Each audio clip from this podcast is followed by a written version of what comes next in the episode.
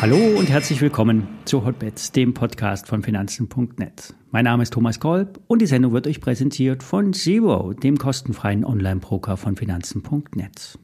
Und alle nachfolgenden Informationen stellen keine Aufforderung zum Kauf oder Verkauf der betreffenden Werte dar. Bei den besprochenen Wertpapieren handelt es sich um sehr volatile Anlagemöglichkeiten mit hohem Risiko. Dies ist keine Anlageberatung und er handelt auf eigenes Risiko. Ja, wir sehen einen zögerlichen Shift im Markt in den USA wohlgemerkt.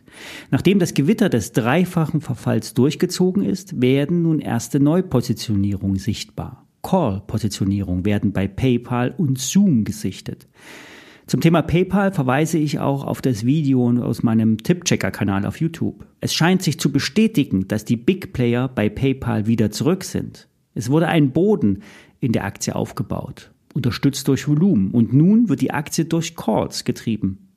Aus charttechnischer Sicht sind wir immer noch in einem Abwärtstrend. Erste Widerstände kommen rund um 70 Dollar. Doch es könnte sein, dass sich PayPal wieder in die Range zwischen 70 und 100 Dollar zurückschiebt. Keine Trendwende, aber eine Erholungsbewegung.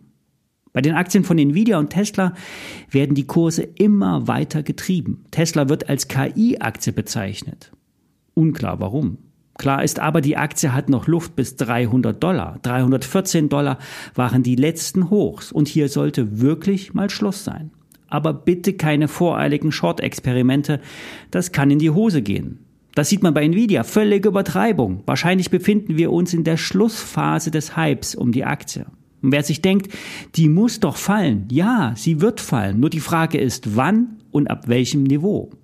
Apropos Niveau. Seit Freitag wird das aktuelle Kursniveau beim S&P 500 für Short-Positionierung genutzt. Es gibt erste Trendbrüche im kurzfristigen Aufwärtstrend. Nichts Dramatisches. Ich halte an den Discount Shorts fest. Wer sich die Papiere anschauen will, muss nochmal in die Shownotes vom Montag Podcast schauen. Es gibt übrigens eine neue Argumentation, warum die Umsatzzahlen und die weiterhin robusten Margen der Unternehmen bald wegknicken könnten. Im Zusammenhang mit der Inflation konnten die Unternehmen, die nämlich eine Preissetzungsmacht haben, die Preise deutlich anheben und die Marge hochhalten. Und im Zusammenhang mit dem Abflachen der Inflation sollte dieser Effekt sich ins Gegenteil kehren. Experten sehen in dem dramatischen Fall der Erzeugerpreise und damit mit dem moderaten Rückgang der Inflation ein Problem auf die Unternehmen zukommen.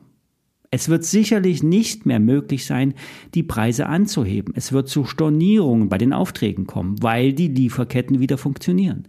Lager werden abgebaut, die Vorratshaltung runtergefahren. Und das hätte zur Folge, dass die Umsatzerwartungen der Unternehmen zu hoch sind und die Marge unter Druck kommen könnte bzw. sich nicht auf dem hohen Niveau halten lässt.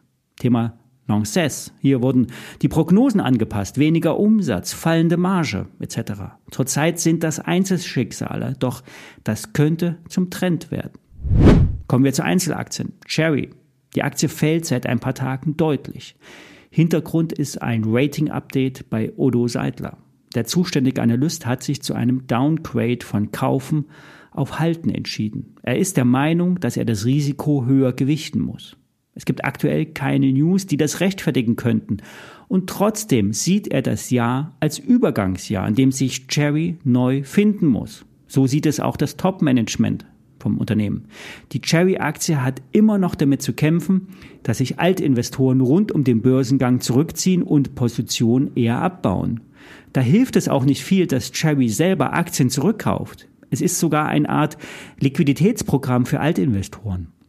Das Aktienrückkaufprogramm soll im Sommer diesen Jahres auslaufen. Unklar, ob dann alle wackeligen Investoren aus der Aktie raus sind.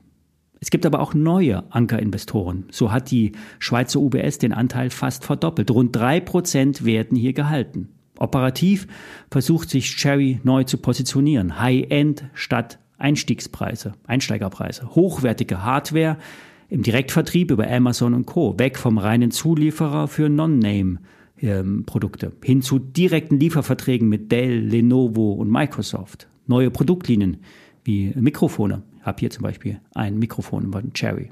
Und das nächste große Ding wird im Gesundheitssektor gesehen. Telematrix-Infrastruktur ist das Thema. Das neue E-Rezept verlangt Hardware in den Arztpraxen, Apotheken und auch in den Krankenhäusern. Und hier teilt sich Cherry Mint mit der Firma Ingenico den Markt auf. Ein Großteil der Praxen verfügt mittlerweile über die Hardware, teilweise gezahlt durch die KV, die Kassenärztliche Vereinigung. Und jetzt geht es um Software-Abos, Neudeutsch Software as a Service. Es gibt Überlegungen, dass sich Cherry in diesem Bereich positionieren könnte. Durch eine überschaubare Übernahme könnte sich Cherry hier in diesem Markt sich einkaufen.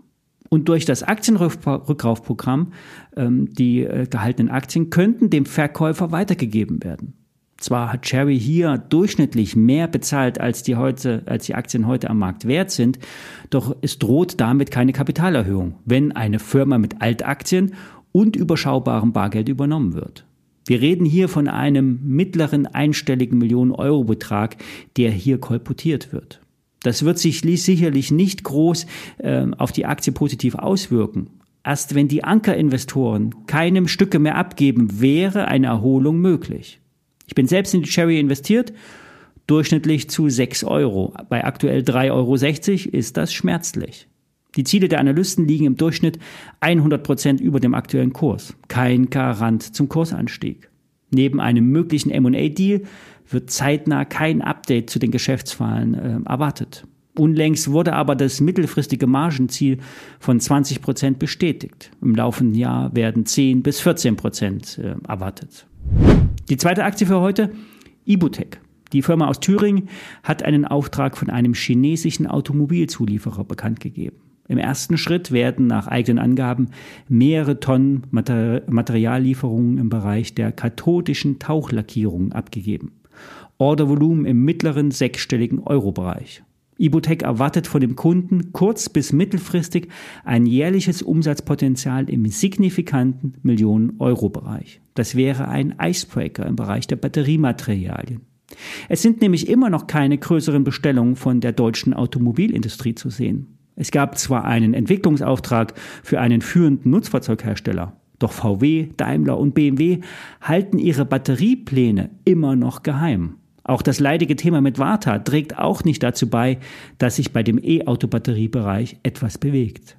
Es ist daher umso wirksamer, wenn die Chinesen auch bei Ibotec einkaufen. Das erhöht den Druck auf die europäischen Produzenten.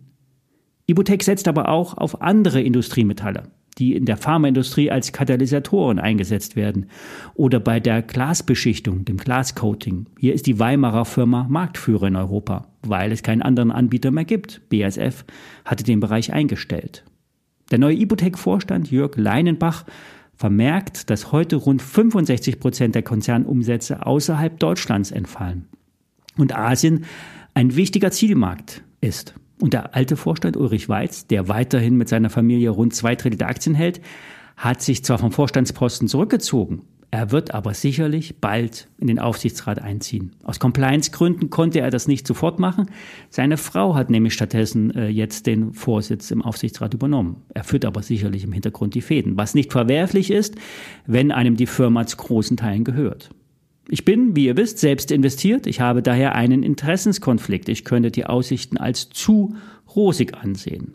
Die Analysten sind sich einig, Ibotech ist eine interessante Story. Die Firma muss allerdings noch in die Bewertung hineinwachsen, sprich erst mit neuen Aufträgen lässt sich die Bewertung rechtfertigen. Soweit für heute. Wer sich mehr von mir anschauen will, der kommt gerne auf YouTube vorbei. Tippchecker heißt der Kanal. Dann nicht nur als Ton, sondern auch als Bild. Viele Grüße.